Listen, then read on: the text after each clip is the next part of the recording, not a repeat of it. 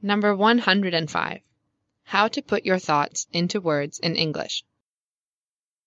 I've only been studying English for six months. I mean, for six months I've been studying it at our school, but I had been studying English at my previous school for two years before that. We read different stories there, learnt irregular verbs by heart, and sometimes we listened to English songs. But everything is different at this school. There is a special way of teaching here.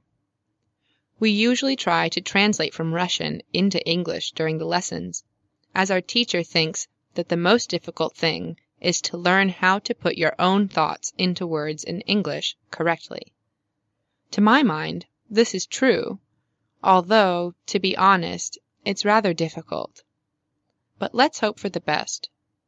Sometimes I get tired during the lesson and it seems to me that I make too many mistakes while translating. I hope I won't have problems with translation next year.